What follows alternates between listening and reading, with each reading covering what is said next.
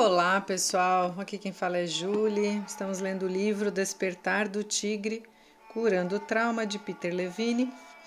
Hoje vamos ler o subtítulo que se chama Margaret e ele está dentro do capítulo 14, Transformação.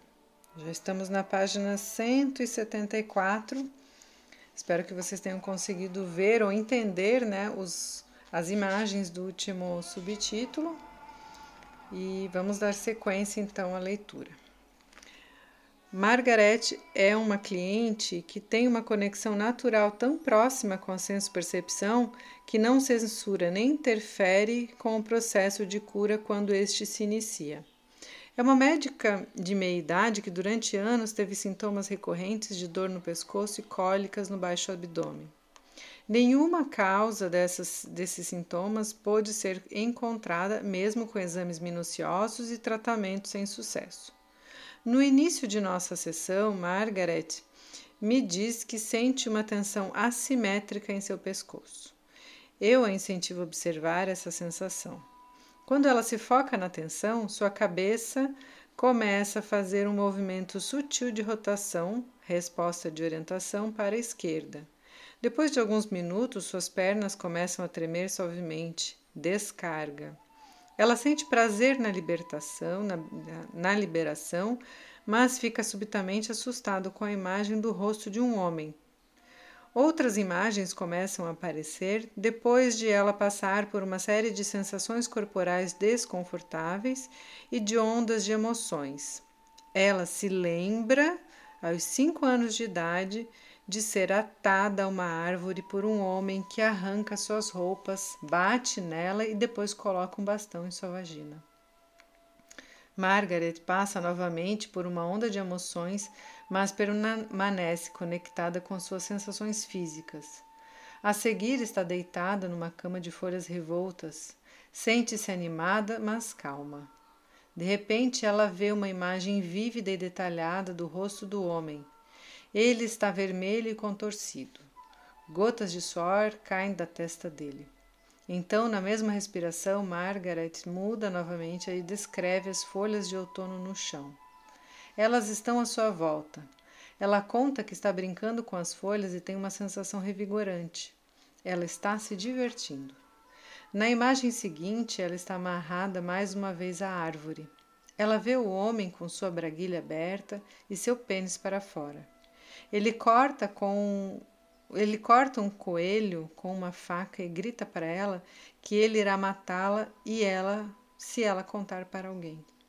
Ela tem a sensação de que sua cabeça está ficando louca por dentro. A seguir, ela está nos braços de sua avó, contando o que tinha acontecido. Lágrimas correm dos olhos de Margarete enquanto ela relata como se sentiu profundamente confortada na cena seguinte, ela está de novo rolando na pilha de folhas.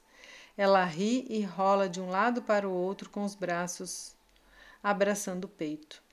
A tensão que Margaret experienciava em seu pescoço desapareceu depois dessa sessão. Trabalhamos juntos por mais algumas vezes e ela conseguiu eliminar os sintomas abdominais. O mais importante é aquilo que ela descreveu como um novo sintoma em sua vida: alegria tenso, né, pessoal? Vamos ver o que ele vai continuar falando desse caso. O que realmente aconteceu? No caso de Margaret, relatos independentes do incidente, inclusive evidência médica e envolvimento policial, confirmam os fatos básicos de sua história. Entretanto, a verdade surpreendente é que, depois de ajudar milhares de clientes a seguir a experiência de sua senso-percepção, Posso dizer sem nenhuma hesitação que, no que se refere à cura dos sintomas traumáticos, não importa nem um pouco se a história de Margaret é completamente precisa ou completamente fabricada. Aqui está fabricada entre aspas, tá? Será que Margaret ultrapassou seus sintomas traumáticos porque voltou ao passado e reviveu um relato liberal da experiência que teve quando era criança? Ou será que, como adulta, teve uma experiência no qual seu organismo trouxe criativamente fragmentos de diversos fatos diferentes, de pontos diversificados no tempo e no espaço para apoiar o processo de cura? Para que a primeira explicação fosse verdadeira, o homem teria de tê-la desamarrado, deixado que brincasse um pouco nas folhas e depois amarrado novamente à árvore duas vezes. É claro que isso é possível, mas será que ela teria realmente brincado e se divertido nessa situação? Isso não parece provável.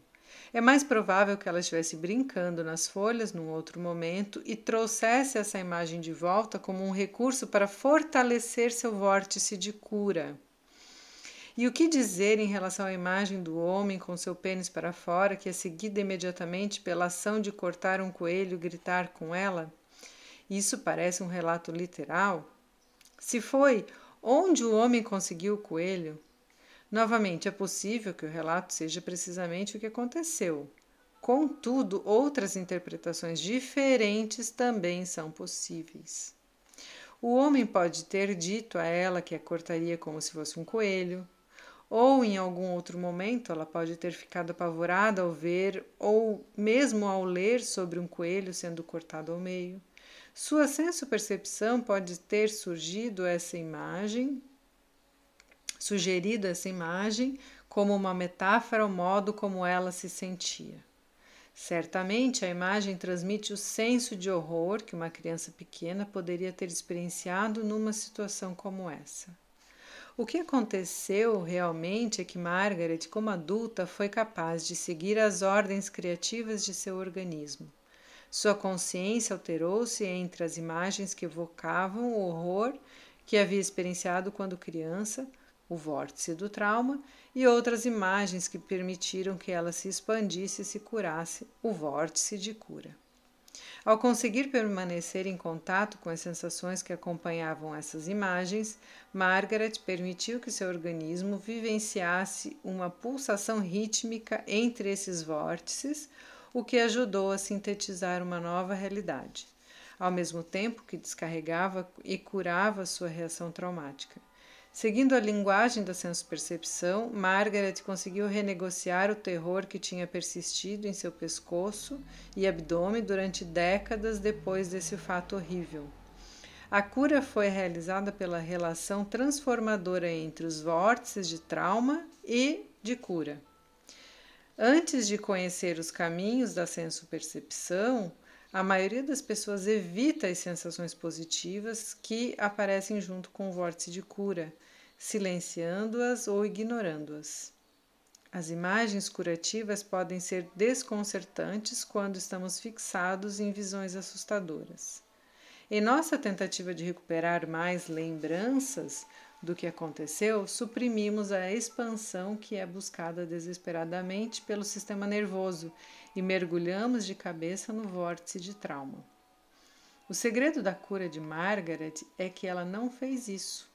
Ela seguiu plena e completamente os sentimentos associados à imagem das folhas e se afastou dos sentimentos horríveis de estar aterrorizada e amarrada à árvore.